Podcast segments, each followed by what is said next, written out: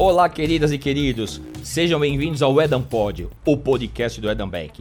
Não se esqueçam de se inscrever, de curtir, comentar e compartilhar. Afinal de contas, a estrela aqui é você. Hoje eu tenho a felicidade de trazer para conversar com a gente uma pessoa incrível. Nós somos bancários juntos. Ele participou do processo de transformação do mercado de marketing de analógico para digital. E ele reinventa a sua carreira com uma facilidade gigantesca. E hoje ele é um dos maiores, se não o maior, especialistas em azeite do Brasil. Eu tenho o prazer, a honra e a felicidade de trazer para conversar com vocês Sandro Marques, meu querido amigo. Seja bem-vindo ao Edam Pod. Obrigado, eu estou felicíssimo de estar aqui. Nem sei se eu mereço essa cadeira, porque eu ouvi, eu fiz a lição de casa, ouvi todos os episódios anteriores, não sei se eu estou ali na altura, mas eu adorei o convite. Aqui só sentam estrelas, Sandro, então pode ficar tranquilo. Você gostou do que você viu? Essa agora fiquei curioso, né? Será que você gostou do que você viu? Como é que foi a experiência? Posso ser sincero? Eu, quando vi o, o, podcast, falei, puxa, mais um podcast de pessoas inspiradoras. Dei um suspirinho assim e falei, ah, vou ouvir. Coloquei no carro, agora na viagem de férias, e a verdade é que a gente passou horas, eu e a família inteira ouvindo, e minha filha até pediu, vamos ouvir mais, porque realmente a turma que tem vindo aqui traz insights e ideias legais, de verdade. Que bacana. E agora, hoje nós conversaremos com você. Vamos lá. Bom, se você já assistiu ou ouviu o Edam Pod, você já sabe qual é o protocolo. No fundo, nós queremos contar para todos os nossos espectadores que estão ali nos acompanhando quem é o Sandro Marques, quer dizer, qual que é o modelo mental do Sandro, como é que ele começou, como que é a família dele, a origem e tudo mais. Porque um empreendedor de sucesso, ele não nasce como um passe de mágicas. Na realidade, ele é formado ao longo do tempo, muitas vezes forjado aqui na dificuldade, na resiliência e na coragem. Então conta pra gente, quem é o Sandro Marques? Filho único, vários irmãos. conta a nossa história aqui. Conta pra gente aqui a sua história para todos nós. Eu sou o caçula de seis, né? De uma família do, do interior de São Paulo. E já nasci um pouco mais tarde. Então eu fui uma criança que já não tinha. Eu tinha seis, mas eu não tinha os irmãos para me acompanhar. Minhas irmãs já eram moças, já estavam ali cuidando da sua vida, né? E eu fui uma criança muito sozinha. Mas quando eu aprendi a ler, eu descobri a companhia dos livros. E isso fez toda a diferença na minha, na minha vida, assim, porque eu passei a infância lendo. Nem sei se foi tão saudável, para algumas coisas eu acho que poderia ter sido mais equilibrado, mas isso marcou toda a minha carreira, porque até hoje, quando eu recebo um desafio, a primeira pergunta é: tem um livro? Não tem problema, deixa eu ler o livro e eu, eu te atendo o desafio amanhã. Então, me dá um livro que eu resolvo qualquer coisa. Eu demorei para aprender a dirigir porque não tinha livro. Entendi, entendi. Agora deixa eu perguntar uma coisa. Você começou a ler antes da idade de escola ou foi na escola que você começou a ler? Porque crianças que gostam de ler muitas vezes começam antes mesmo do período de ensino. Como é que você começou? Só por curiosidade aqui. Não foi na escola, mas foi muito, muito acelerado. Tem uma história legal de família que minha irmã foi estudar piano. E a escola de piano, conservatório, né, como se dizia, é, era um pouquinho longe de casa e ao lado da biblioteca municipal. Para não ir sozinha, ela passou a me levar e me deixava na biblioteca. E aquilo foi absolutamente encantador. Sabe que hoje eu tenho, eu sei o primeiro livro que eu li quando eu tinha sete anos de idade na biblioteca, fui atrás de um sebo e eu tenho ele lá com o maior carinho. Agora você falou de biblioteca municipal de teatro. Em São Paulo, fora de São Paulo? Não, isso foi em Marília. Ah, em Marília? Você em é de Marília? É, eu na, não nasci em Marília, mas eu cresci lá desde os três anos de idade. Enfim, depois vim para São Paulo na época da faculdade. Hoje eu sou mais paulistano do que marilhense, mas as raízes estão lá. E você nasceu onde? Eu nasci no Mato Grosso. No Mato Grosso. Meu pai foi empreender no Mato Grosso. Não deu muito certo, ele passou só um ano e aí nesse ano eu nasci. Então quer dizer que você já teve uma família de empreendedorismo, uma experiência familiar de empreendedorismo? Sim, meu pai era marceneiro, né? Ah. Então, sempre na lida ali, com marcenaria e tal. E nessa época ele abriu uma serraria, que era um, uma coisa mais ambiciosa. É, enfim, não, não, não foi exatamente bem sucedido, mas mudou para a região ali porque estava em desenvolvimento, é, quis aproveitar o desenvolvimento da região. 1972, é, né? É. Era uma época interessante para estar tá ali. E aí eu nasci, mas depois logo ah, ele já voltou para o interior de São Paulo. E aí eu fui criado no interior. Em Marília, legal, em Marília. bacana. Em Marília você fez faculdade mesmo ou a faculdade foi feita aqui em São Paulo? Não, eu vim para São Paulo fazer faculdade. Né? Essa história de ler, ler muito, é. É, acabou acelerando muito alguns processos de aprendizado para mim. Então, é, eu comecei a estudar inglês muito cedo e. Autodidata. um pouco autodidata, mas fui para uma escola e aos 14 anos eu comecei a dar aula de inglês. Poxa vida, na Sem escola? nunca ter viajado para fora, numa Particular, escola numa particular, escolinha? numa escola particular. Tá, que bacana. Então, quando eu vim para São Paulo fazer a faculdade, era uma coisa meio maluca, porque eu já tinha quatro anos, eu fui né, procurar emprego aqui, e aí a- meu primeiro trabalho aqui foi numa escola para executivos. Foi a primeira vez que eu vi um executivo. O que é um executivo, né? Quem é esse cara de terno na minha frente? O meu background, o meu referencial era tão diferente, mas, é, e mas foi maluco chegar na escola e fazer entrevista e o cara, poxa, mas o, o diretor da escola, né? Como assim? Você está começando a faculdade? É, mas eu tenho quatro anos e tenho registro em carteira. Quatro anos já dando aula. É escola de 18. idiomas. É na escola de idiomas. Existe ainda hoje a escola ou não? Não existe mais. Qual que é o nome da escola? Não existe mais. Chamava Linguatec. Linguatec. Era na Alameda Santos, numa- num, num sobrado lindo. E aí a gente recebia executivos lá, a gente ia para o centro empresarial da aula. é, uma fase boa. E por que primeiros Linguatec? anos. Tinha alguma coisa de tecnologia ou não? Não, ah, tinha, tinha. Tinha alguma coisa mais tecnológica ali no, no- no- na apresentação das aulas.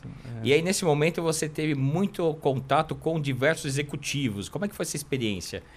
Quer dizer, um rapaz do interior, olhando ali os executivos na outra ponta, quer dizer, imagina que teve ali uma pressão moral grande, ou não? Era, era curioso, porque era, o, como eu disse, o, meu referencial de mundo era um referencial muito diferente, né? Mesmo para os alunos que eu tinha ah, antes de vir para cá.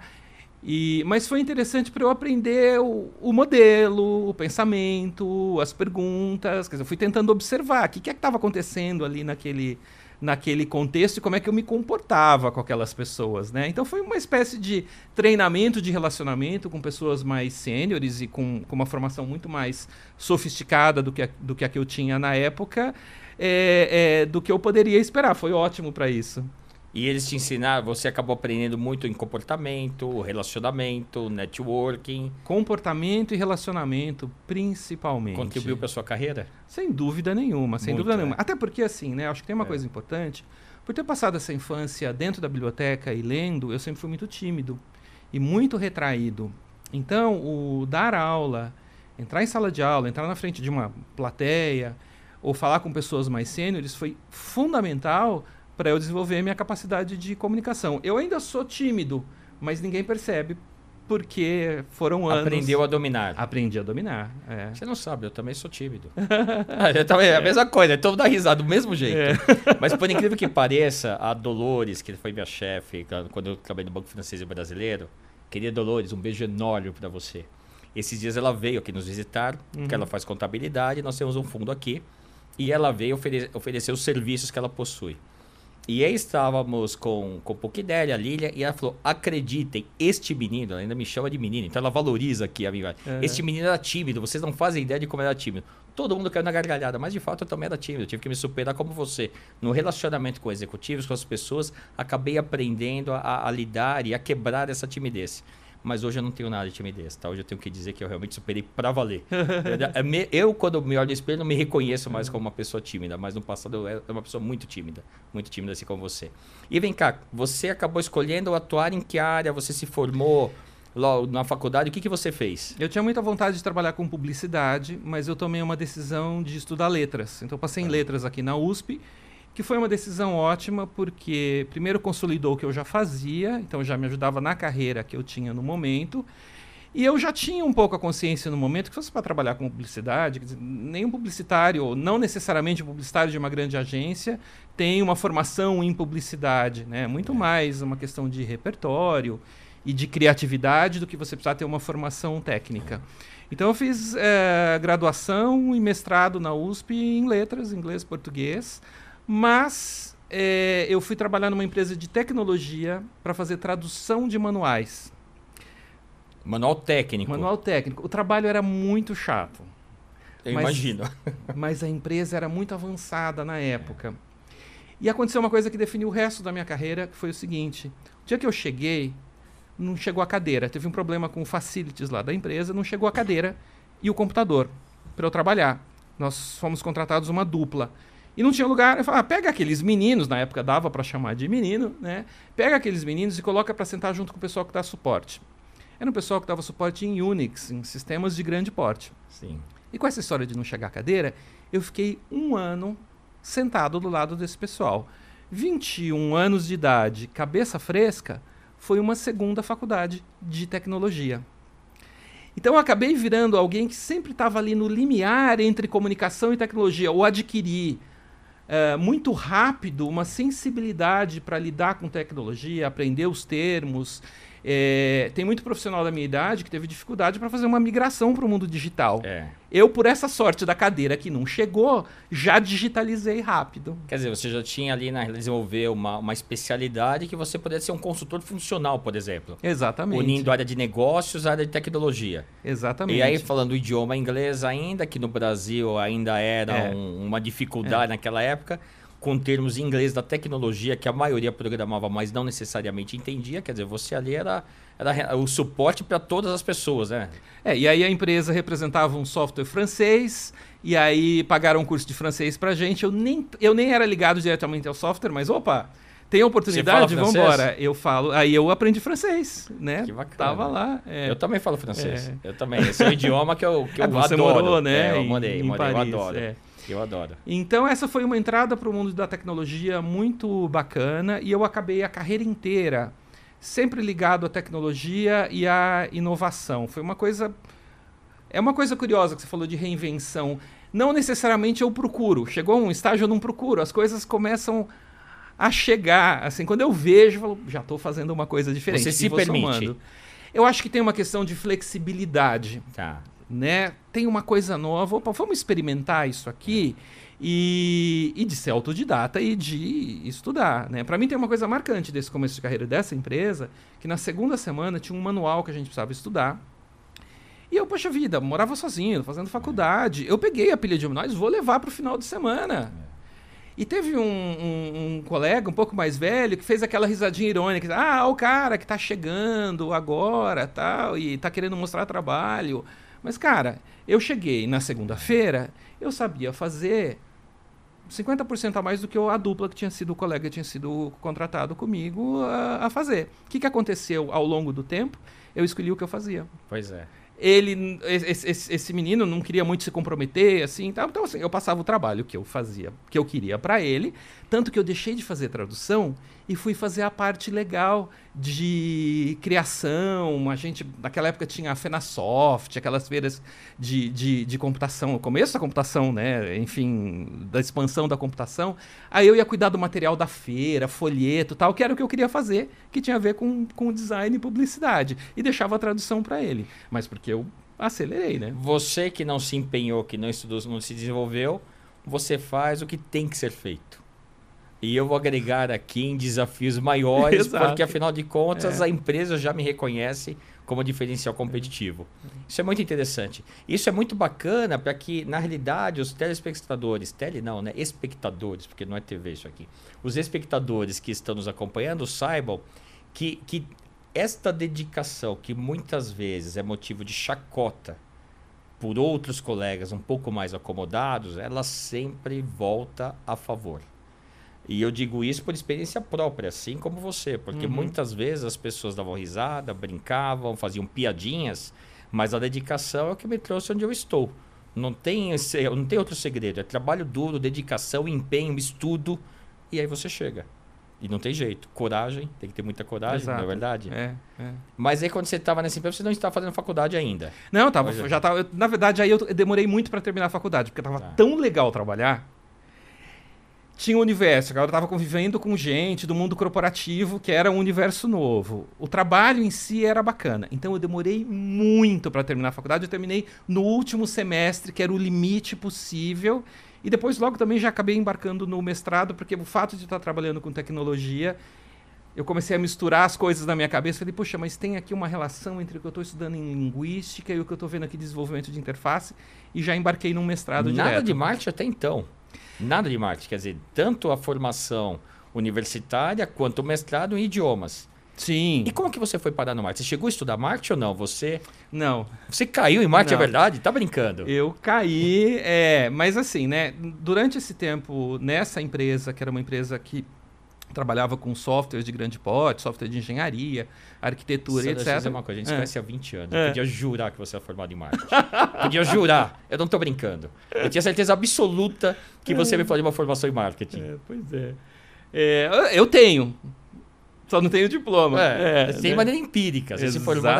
Mas me conta como é que foi essa É, nesse transição. período da empresa, né? Então, à medida em que eu ia passando esse trabalho, que era o trabalho mais chato ou mais mecânico para esse colega, eu ia me informando. Era uma esponja na época, eu tinha tempo também. Né? Então, assim, eu era uma esponja. Eu fui me informando. Eu comprava livros loucamente, eu lia tudo, eu prestava atenção em tudo o que aparecia. Tanto que o que aconteceu eventualmente foi que, como era um departamento dentro de uma empresa, mas não era a finalidade da empresa, não era marketing, não- chegou um momento que não fazia mais sentido eu trabalhar lá Entendi. eu já estava querendo mais do que era possível fazer lá dentro, né? Aí eu dei a sorte de trabalhar numa agência de publicidade bastante pequena e, e bastante pequena na verdade foi ótimo porque eu fiz o processo inteiro de atendimento à negociação, à criação. Eu em tese eu estava em criação, mas eu fazia o processo todo.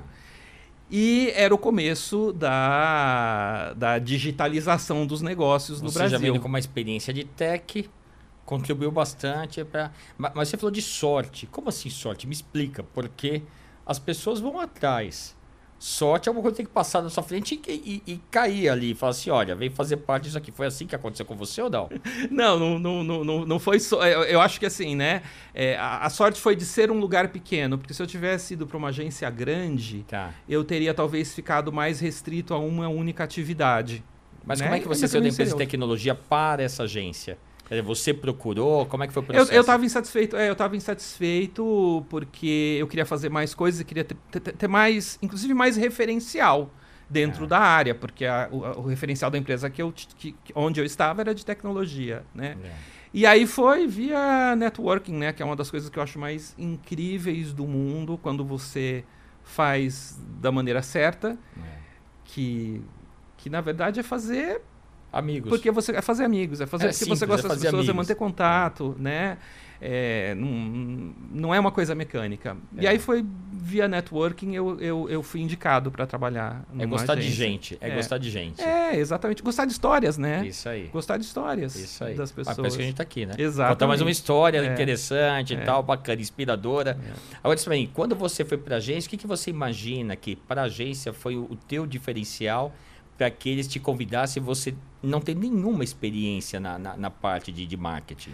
Então, era justamente essa, essa composição que eu tinha de conseguir falar, é, navegar no mundo de tecnologia, né? Tinha menos É. profissionais, há 30 anos atrás Sim. tinha menos profissionais. até hoje falta É, profissionais dessa área. né? Exato, que navegavam com tranquilidade entre o mundo da comunicação e o mundo e o mundo de tecnologia. A agência, na verdade, ela estava passando por um processo, ela estava começando a oferecer produtos digitais e tinha gente de criação na época, você dava um anúncio de revista, o cara fazia um anúncio perfeito.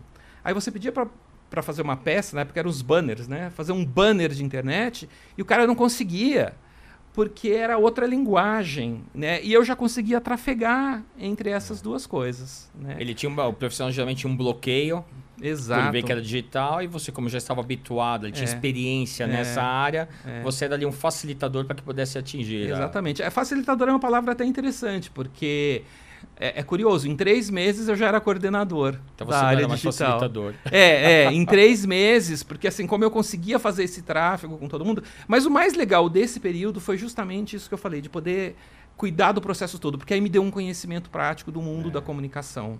E quanto Né? tempo você ficou na agência? Eu fiquei nessa agência, depois fui para outra, fiquei uns cinco, seis anos. Em agências? em agência, mas aí o que, que acontece, né? É, a maior parte dos meus pares queria trabalhar com coisas incrivelmente criativas, assim, aquela coisa do grande anúncio e tal. E eu tinha um certo fascínio por essa coisa de interface. Como é que eu estava vendo o quanto as pessoas estavam começando a usar aparelhos, computador em casa, a dificuldade às vezes que elas tinham, e eu achava meio fascinante essa história de como é que eu faço uma interface que a pessoa consiga interagir. Então eu tinha uma visão mais estrutural. Na época já era uma coisa que, a gente chama de user experience hoje. É. era uma visão de user experience que ninguém. as- Que não os- tinha nome. Que não na tinha época nome. Não tinha, até, É. A gente chamava de arquitetura de informação É. tal. Então, assim, enquanto meus pares queriam fazer anúncios bacanas tal, e não estavam errados, prêmio, coisas tal, lindas, ok. eu tinha essa curiosidade do user experience. E aí o meu mestrado foi sobre isso. E aí um dia um colega me liga: olha, tem uma amiga num banco que está fazendo internet banking. Amiga querida, pode mandar abraço? Claro, deve. Manda beijo, abraço, Beijo, abraço pra Milene Melli, que você deve tudo. conhecer. Conheço, conheço a Milene. A Milene estava numa equipe no banco, ah, refazendo o internet banking, querendo fazer o internet banking de nova geração. E aí ela falou: olha, a gente precisa de alguém, não usou o termo user experience, mas efetivamente foi o que eu fui fazer. Precisa de alguém que entenda o que o usuário quer para que a gente faça o internet banking melhor.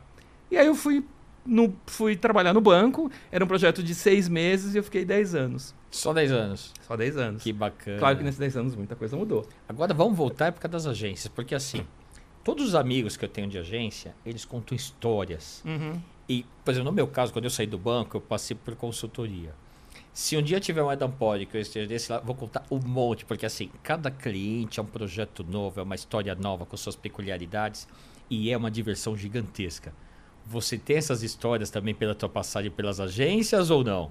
Ah, tem algumas histórias que eu guardo com carinho, assim, principalmente por conta do momento, né? É, as empresas começando a fazer seus primeiros sites, não tinha venda online ainda. Então, a gente fez na época o primeiro site da Gradiente, né? Que era uma empresa. Sim. Os mais jovens não vão conhecer. Mas nós grande- é, conhecemos uma e não lemos, vivemos. É, da área de eletroeletrônicos, eletrônicos de consumo né, doméstico. A gente fez o site deles, era um site bacana tal. E um dia chega uma, uma empresa para fazer uma visita comercial para a gente. Ó, a gente quer conversar com vocês, é, porque hum, a gente gosta do trabalho de vocês, queremos encomendar tal. E era o concorrente. Aí o concorrente virou o site assim. Ele tinha impresso, ele tinha gostado tanto do site que ele tinha impresso o site página por página para mostrar como é que ele queria o dele. Então foi enorme de um reconhecimento que a gente estava fazendo um trabalho, um trabalho bem E feito. quem que era o concorrente? Agora Era sempre. Toshiba. Sempre Toshiba, olha só. que É, interessante. então a gente fez o site da Sempre Toshiba também. Eu tenho guardado impresso até hoje algumas telas desses sites. E é interessante, né? Porque nesse mercado, você, você era uma agência que atendia Gradiente e fez um site equivalente para sempre Toshiba, em teoria, dois concorrentes de É. mercado. Mas nessa, nessa época, o mercado tinha uma visão mais contributiva, não é? As empresas não tinham essa questão de que se eu sou do segmento A, você não pode fazer para o meu concorrente. Hoje a gente tem um pouco mais disso no mercado, mas naquela época você podia atender de maneira transversal. Ao contrário, né? Era, vi- era visto muito mais como ponto forte, você já conhecer o segmento é. do que tentar fazer com alguém que não conhecia o segmento. Você teve Exatamente. também essa visão? Também- É, eu acho que isso foi um, um fator importante para eles. assim. É isso o mercado se É. transformou. É. Bom, e aí você foi parar no banco, o banco da nossa vida, o Banco Real. O Banco Real. E hoje o banco da sua vida pode ser o Eden Bank, não se esqueça. Pode ser, claro. Então, então as coisas vão se aprimorando naturalmente aqui. Enfim, mas conta, você entrou quando no, no Banco Real? Eu entrei no Real em 2002, fui trabalhar na equipe que chamava de e-business. Você sabe que nós chegamos juntos no Real, então, né? 2002 você chegou É também? porque eu era do Sudameris. Certo, você era do Que, da, que daí o Real É. comprou o Sudameris. É. E, eu, e eu voltei para o Brasil em 2002. Hum, E foi quando começou todo esse processo de transformação. Em 2002, maio de 2002, eu me lembro que eu já comecei ali a, a trabalhar também no Real. Exato. E essa é a palavra-chave, né? Era um processo de transformação muito grande É. em todas as áreas. Eu estava ali na, na área do, do que a gente chamava de e-business, então tinha vários, várias tarefas. Uma delas era construir um internet banking que fosse realmente de segunda geração, já adequado ao que os Mais usuários queriam, né? Mas, se tinha uma coisa legal no, no banco, em todos os anos que eu tive lá, é que era um banco muito permeável à inovação. Então, casava muito com essa história de que que acontece comigo, enfim, tem algumas explicações diferentes para isso, de eu estar sempre atrás do novo. Tanto que eu fiquei bastante tempo nessa equipe, mas eventualmente eh, teve um spin-off ali, a gente tinha uma área de inovação, e eu, e eu, eu fui para a área de inovação, e eu batia na porta do meu diretor e falava, ó, é, a gente vamos expandir mais o que a gente faz. Tem um pessoal ali no sétimo andar que é da área de sustentabilidade, desenvolvimento sustentável. Eles estão fazendo um monte de inovação. Acho que a gente precisava se aproximar mais. O fato é que área de, essa, essa, essa pequena área de inovação acabou sendo extinta e alguém do RH falou: pega aquele menino, naquela época ainda dava menino também, né? pega aquele menino que fica falando que sustentabilidade é inovação e transfere ele para a área de sustentabilidade. Aí mudou toda a história. Mais ou menos. Porque... Ali já era linda no moto. Isso, a, a Malu, a Malu, né? Era a equipe da nossa, Malu. Grande isso. Malu. Malu, querida, vou mandar um Nossa! Malu, um beijão pra Beijo você. coletivo ah, pra ela. Querida Malu. é. E aí eu fui com todo esse background de construção de soluções digitais, porque o banco já tinha um, uma experiência muito grande na implementação de, do que a gente chama de ESG hoje, né? É. O, a gente viveu uma época de ouro lá fazendo isso e a gente queria transformar aquilo em conteúdo. Aí juntou tudo que eu fazia, tinha que transformar em conteúdo, tinha que criar as plataformas, tinha que criar os cursos, a gente rodou o Brasil dando curso para os clientes, foi uma época incrível. Falando aí dos três P's da sustentabilidade, é isso? Que é Planet, Profit, Profit People. And people, É, exatamente. e mas como é que você faz isso na prática, Pois é, né? é. Porque Uma coisa é o conceito, outra coisa é você transformar É, isso em é, atitude. É, a gente tinha aquela questão, poxa, isso é, estrategicamente importante para o banco, o banco faz porque acredita, mas como é que eu explico para o caixa? Como é que eu explico para o gerente do middle market? O que, que ele precisa fazer para que isso vire prática? É. Então era um desafio constante de tradução. Uma quebra de paradigma também, né? Total. Porque o mercado tem sempre uma visão muito, no início, muito extrativista, né? Então você tem que extrair valor de A ou de B. Quando a gente fala de sustentabilidade, tem mais uma questão de contribuição, né? Então é lembrar que estamos todos no mesmo planeta, Ele que é um fazemos só. parte de uma sociedade que é um só e que se não cuidarmos será finito. Então, não para o planeta, mas para nós. Então, é, Exato. é esse o conceito que a gente tem que criar. E eu me lembro muito das questões de sustentabilidade, porque a gente fala assim, temos que ter um cuidado aqui com, com o desafio de manutenção do meio ambiente, poder, temos que trabalhar para recuperar o meio ambiente, não pode ser ah, destrutivo, que muita gente acaba encontrando. Temos que fazer de uma maneira que desenvolva a sociedade, gerando emprego, com empresas que deem lucro. Quer dizer, é é uma equação ali que realmente era um desafio em diversos fatores, porque tinha uma, uma quebra de paradigma, uma mudança de mentalidade, um reposicionamento também, né? Exato, e super inovador, É. né? Que era o que eu gostava e gosto até hoje. Até hoje eu faço projetos nessa, nessa área. Sério? Né? O que, que você faz? Então, eu continuo trabalhando como um comunicador. Né? Peraí, então, eu te chamei aqui para falar de azeite. Agora eu tô descobrindo que tem outra coisa. Me, me conta aí o que, que é. Então, quer dizer, não é só azeite, é isso? Não, não é só azeite. Então tá bom, azeite a gente conta no A final. gente- me a conta gente isso, a chega gente no- chega a lá. gente Me conta chega essa questão azeite, agora. né? Então, hoje eu trabalho com consultoria de marca e comunicação, né? Então, ajudando ah, na criação de marcas, bem na etapa ali do propósito, concepção da marca. Persona. Exatamente. Tá. Mas faço isso muito voltado para projetos ligados à sociobiodiversidade. Então, projetos no Amapá, na Amazônia, em que a gente des- desenvolve cadeias produtivas em comunidades. Uau. E aí profissional, ajuda essas comunidades a se profissionalizarem para que consigam chegar com um produto competitivo aqui no mercado e que É. isso reverta em benefícios para a região. Que bacana. Pode citar algum desses projetos para a gente entender melhor, tangibilizar? Claro. Uma- Eu trabalho junto com o Instituto Interelos, né, que é um instituto especializado no desenvolvimento dessas Quem cadeias. que tá lá no Interelos? O Ayrton Paiva. Tá. Ayrton Paiva, que é o marido da Malu. Maria da Malu, exatamente. É, exatamente.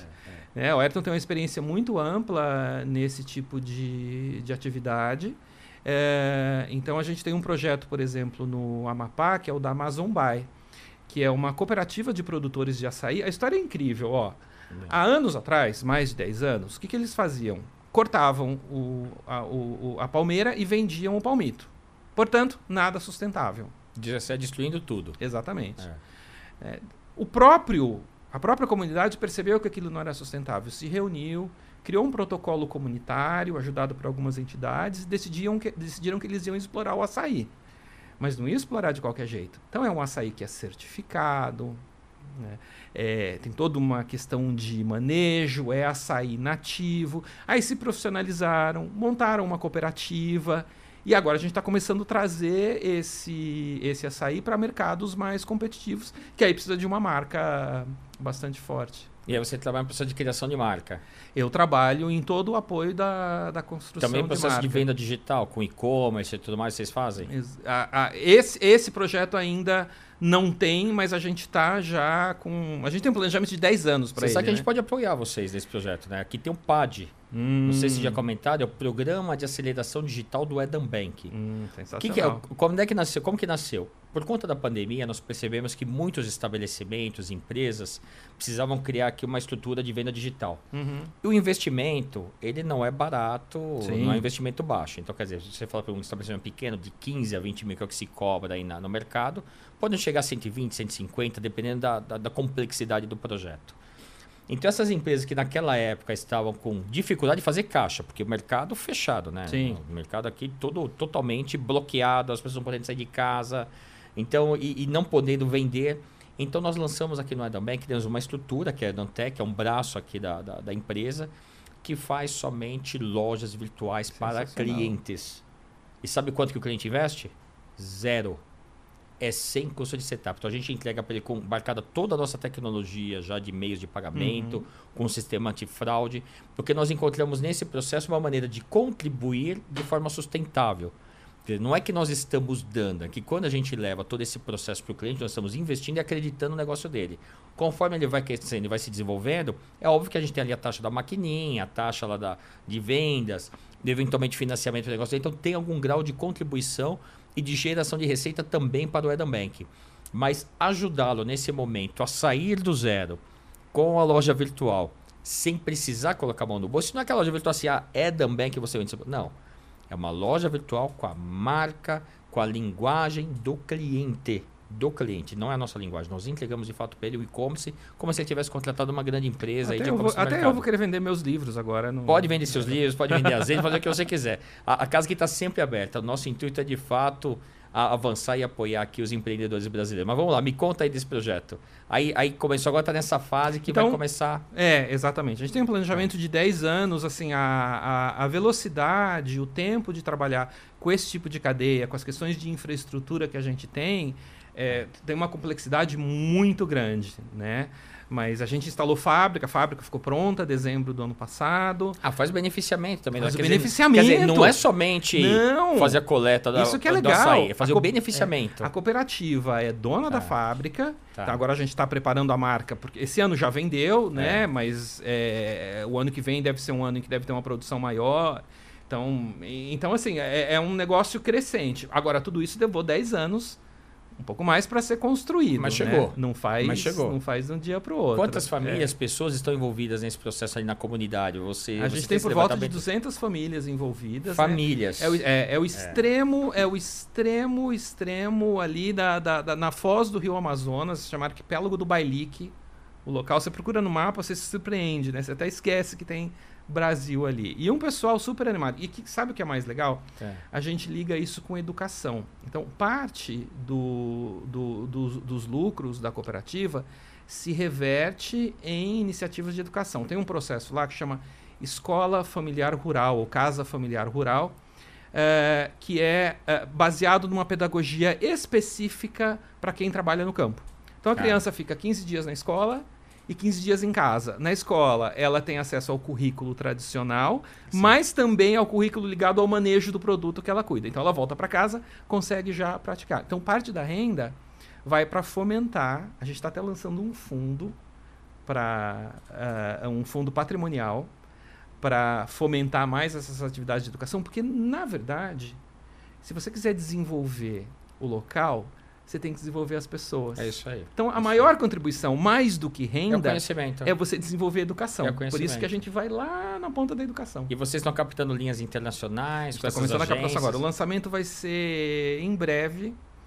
Vou mandar um convite para você. E eu vou colocar aqui um desafio. Se vocês precisarem de apoio para educação financeira, pode contar com a Eden Bank. Sensacional. A nossa equipe Fechado. vai lá e vai ajudar a desenvolver, mostrar esse conceito de mercado financeiro, porque isso para nós a gente tem também como sendo uma obrigação. Legal. Pessoas melhores instruídas na realidade você tem menos problema na sociedade como um Exato. todo. Então, É pessoas, é educação, investir nas educação pessoas. para nós é. Eu não sei se você se lembra, quando eu saí do, do mercado financeiro, que eu pedi demissão do banco, a minha primeira iniciativa foi montar uma escola de negócios. Porque, de fato, a educação é uma crença. Da escola de negócios virou consultoria, depois unimos, virou um conglomerado e, no final, acabei saindo da sociedade. Eu vendi minha Uhum. participação e fui fazer operações de compra e venda de empresas. Mas a, a educação, ela sempre faz parte. E aqui no Eden Bank, a gente está conversando com a Clarissa para criar a Eden School. Que a ideia, a gente percebe que muitas vezes os nossos clientes não entendem produtos mais sofisticados. Uhum. Então a gente quer começar a levar para eles o conceito dessa sofisticação de mercado. E aí me perguntaram, pô Edu, mas o que, que é um cliente mais consciente? Eu falei, um cliente mais consciente é o cliente que te escolhe. Porque se você leva o conhecimento para ele, primeiro que ele vai saber aquilo que ele contrata. Segundo, que ele vai ficar com aquela casa que ele tem confiança, que é a casa que transfere para ele conhecimento sem precisar cobrar absolutamente nada. Isso a gente tem para nós aqui como sendo um DNA do Eden Bank. Ô, Edu, eu fui comprar uma pia essa semana. A gente vai trocar a pia de casa. E eu orcei com dois fornecedores. Um, a diferença de valor era de 200 reais, portanto, uma diferença pequena. Mas um deles, na verdade, a gente vai trocar a bancada e a cuba. Um deles falou o seguinte: Olha, eu não compra a cuba comigo. Eu, tô- eu tô- eu tenho cuba aqui, eu te mostro, mas não compra comigo, porque neste lugar você tem mais opções e é mais barato. Mas na hora, eu olhei para minha esposa e minha esposa olhou para Vou mim. e comprar aqui. É com esse cara que a gente vai fechar. É isso aí. É isso aí. né? É, é a, escolha, confiança, é a a confiança. É, é. é. Eu falo que a confiança ela não tem preço, no fundo é isso. E todos nós estamos cada vez mais conscientes. Então, então acho que fica assim, aqui naturalmente nós conversa com um recado. Trabalhar eticamente, levando transparência, confiança e falando a verdade gera negócios. Muito simples, gera negócios com Exatamente. tranquilidade. E além desse projeto, que mais que você tem feito? Bom, aí tem a história do azeite, né? Quando Vamos é que isso no começou? Como é que começou essa história do azeite? Bom, eu queria descansar um pouco a cabeça lá para 2007, 2008. Tua família não vem desse segmento, isso é uma coisa sua. Não, não, não, não, não, vem. Meus irmãos acabaram indo para o segmento de imóveis Tá. também, um pouco herança do meu pai, né? E mas é que a história do azeite é o seguinte, né? Eu sempre gostei de cozinhar. É, mas eu sempre soube que eu não queria ter um restaurante. É muito diferente você cozinhar para amigos, por mais que você cozinhe para muita gente, do que você ter um restaurante. É outra dinâmica Sim. né? Mas eu sempre gostei de escrever também. Então aí começou a juntar as coisas, vou escrever sobre comida, comecei a escrever um blog, eu falei, poxa, interessante isso, vou me profissionalizar. Eu queria descansar um pouquinho a cabeça do banco e fui fazer uma pós-graduação. Chama Gastronomia, História e Cultura. É uma pós do Senac. Super bacana, que é uma pós teórica. Você não vai para aprender a cozinhar. Você estuda a história dos alimentos, a história dos chefes, tem muita antropologia, você uma delícia. E aí calhou que eu acabei sendo convidado para ser professor nessa pós. Fazendo 10 anos esse ano que eu estou no Senac. Que bacana, aula. É, parabéns. Essa eu também não sabia, essa também para mim é novidade. eu dou aula de uma disciplina que chama Construção Social do Gosto, né? Que explica como é que, do ponto de vista tanto filosófico como, como fisiológico, como é que a gente faz as nossas escolhas de gosto, de sabor. Porque aqui tem gente que gosta de coentro, tem gente que não gosta, tem gente que gosta de abacate salgado, abacate doce. Então essa é uma das disciplinas que eu cuido. E uma outra é de tecnologia na alimentação. Você vê que assim, eu vou mudando, mas eu vou juntando A tecnologia está sempre ao seu lado. Tá sempre ao meu lado, é. E aí eu acho que essa coisa de sempre prestar atenção em tendências, como eu falei, as coisas vão chegando, eu, eu, eu, eu notando um crescimento da produção de azeite no Brasil. Começou a surgir matéria aqui, matéria ali, a produção começou a Você aumentar. sabe que até pouco tempo eu não tinha noção que o Brasil produzia azeite. Eu achava que azeite só tinha importado no Brasil. É, muita gente não tem ainda. A gente É. é, o segundo maior importador, né? Depois dos Estados Isso. Unidos, o segundo maior importador do mundo. Mas, é, há mais ou menos 18, 20 anos atrás, começou uma nova onda de produção, muita gente investiu, começou a aparecer, e um dia eu fui atender um cliente com um colega consultor, falou, olha, eu tenho um cliente aqui que, que, que, que, hum, tá, precisa de uma revisão do planejamento estratégico, e, mas tem umas questões de marca e comunicação bastante importantes. Você não quer me, me ajudar a dividir o trabalho comigo? E 15 dias antes eu comecei a fazer a lição de casa. Fui ler e tal. Falei, poxa, mas o mercado está crescendo, tem pouquíssimos especialistas. Eu fiquei com aquele ruído na cabeça. E aí nós fizemos um workshop de dois dias. E aí essa história particularmente é, é- é importante. Para mostrar um pouco até do modelo mental de, meu de, de empreendedorismo, como eu embarco nas coisas. No segundo dia, meu colega estava fazendo uma checagem de orçamento. Ah, vocês têm orçamento para máquina, orçamento para isso, orçamento, orçamento para treinamento? E aí um, um, uma das sócias comentou, não, a gente fez um treinamento de análise sensorial na escola mais renomada da Itália. Como era uma questão muito financeira, nesse momento eu não estava é. participando, eu estava no computador ali no fundinho, eu, escola mais renomada da Itália, ela falou o nome, eu procurei, eu descobri que dali a três semanas tinha um curso começando, e por sorte, podemos também chamar de outros nomes, como uma ação divina, era a única semana que eu não tinha nenhum compromisso profissional. Eu não tinha nada. Eu cheguei de Porto Alegre, 10 da noite no aeroporto, cheguei em casa, falei para minha esposa: Olha, eu tive uma ideia. Tem negócio aqui crescendo, bacana tal. Ah, e daqui três semanas eu vou para Itália, tudo bem? E aí, como ela é super parceira, ela topou. E, enfim, a, a coisa aconteceu de maneira muito acelerada, né? Depois 2019 eu já fui convidado para ser jurado do New York International Olive Oil Competition, que é a competição mais renomada do mundo, que avalia mais de mil azeites do mundo inteiro todo ano em Nova York. Então aí, aí foi Não, rápido. Mas para você chegar lá teve um caminho, quer dizer, você foi participando o quê? De, de cursos, de torneios? Na verdade, é, eu não eu... entendo nada desse mercado. Certo. É, então, bom, eu comecei a fazer. A formação dura três anos, essa formação que eu fiz. Tá. Então, todo ano eu tinha que ir duas vezes por ano para a Itália, recebia azeites aqui, eu fui me profissionalizando. Mas quando eu cheguei, eu me baseei nessa história de, puxa vida, tem pouco profissional nem todos os profissionais são ligados à comunicação. Como é que eu posso fazer para chegar ao mercado? É. E aí eu tive a ideia de escrever o Guia de Azeites Brasileiros, que não existia. Bacana. Ainda nesse momento que eu tive a ideia de escrever, que foi o comecinho de 17, foi um, foi um período que, que, que tinha pouco trabalho de consultoria, um período, na verdade, que estava ruim. É. Vamos falar, para falar de coisa ruim também, né? Para não ficar. Só, era um período financeiramente horroroso. É. Eu estava sem trabalho no primeiro trimestre. Então eu falei, bom, eu vou fazer o guia, mas eu não tenho dinheiro. Tá bom, eu vou fazer tudo. Então eu fui atrás, não tinha uma associação de produtores, eu tive que ligar um por um, chegar aos 70 produtores. Eu fotografei as garrafas, comprei um mini estúdio, fotografei as garrafas. Eu escrevi, eu escrevi o press release e liguei para os amigos da imprensa que eu conhecia. Você sabe que você me fez lembrar de uma história de um, de um livro que eu postei esses dias no meu Instagram, inclusive, que é Mil e um vinhos para experimentar antes de morrer. Você já, já leu esse livro? Claro, claro. E ele fala a mesma é. coisa, que é. na realidade ele queria ter uma experiência com diversos vinhos, entender quais. Não só os vinhos que têm os rótulos mais renomados, mas quais são os vinhos gostosos de, de se tomar, de se beber para cada evento. E ele começou exatamente como você, no momento que ele estava ali sem fazer muita coisa, foi, começou a escrever o livro, a conhecer os rótulos e se tornou um best-seller. É. E imagino que o seu, para os amantes do azeite, também não seja diferente. Eu nem trouxe para você, porque daqui um mês, mais ou menos, vai sair a quarta edição.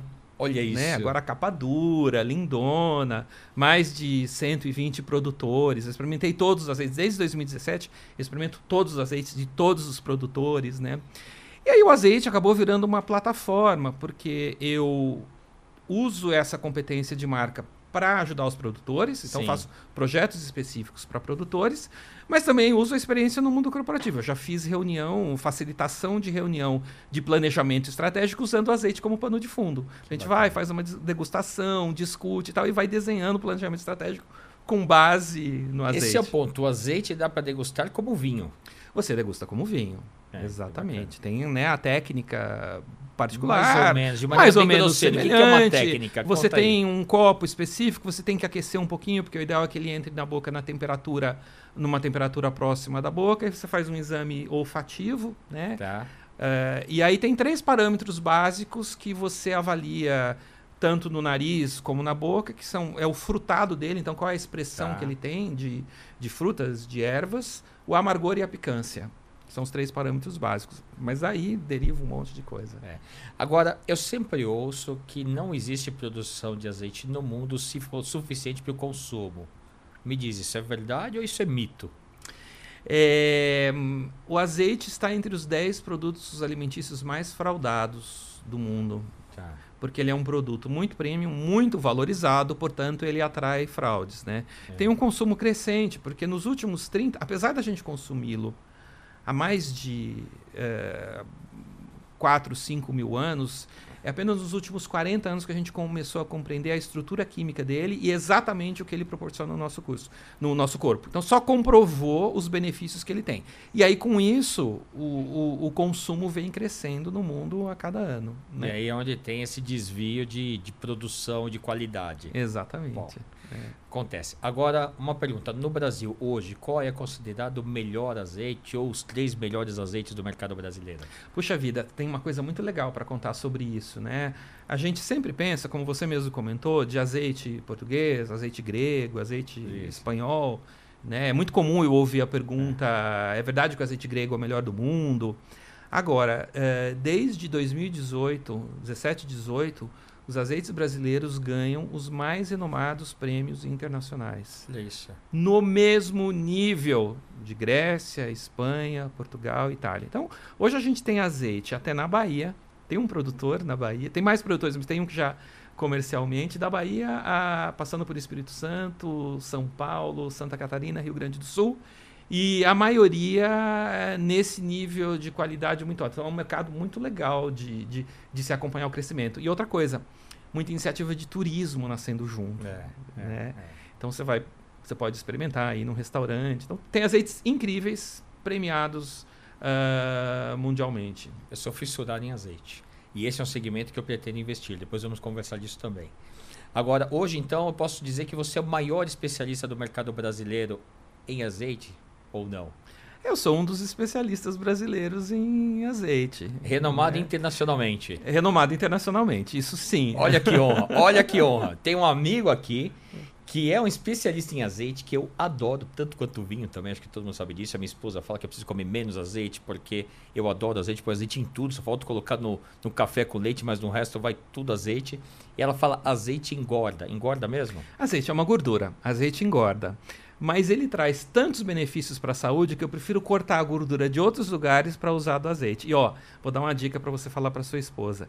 Esquece aquela história que tem nas receitas de ah, finalize com um fio de azeite. Não precisa ser um fio, pode ser um rio de azeite, desde que o azeite seja muito bom. Muito bom, muito bom. Sandrão, querido, muito obrigado por essa conversa. Estamos chegando ao final.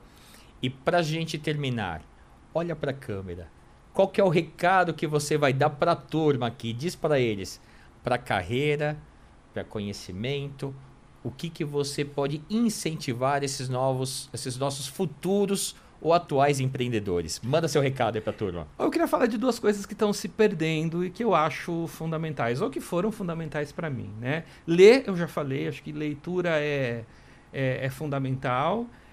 Mas tem uma outra coisa que é aprender a escrever. Sabia? Escrever é muito importante porque ajuda a estruturar o pensamento. Eu acho que as pessoas entram numa cultura de comunicação rápida, por, por, por redes sociais, por vídeo. E, e, a arte de escrever é muito importante, porque não é só escrever. Escrever ajuda a estruturar o pensamento. Que legal, bacana. E eu vou acrescentar uma outra coisa. Que você falou durante toda a sua carreira aqui, se permita. As coisas foram aparecendo e você foi se permitindo. Não foi só uma questão de qual você se permitiu. Aparecia, você vê que tinha uma oportunidade, você se permitia.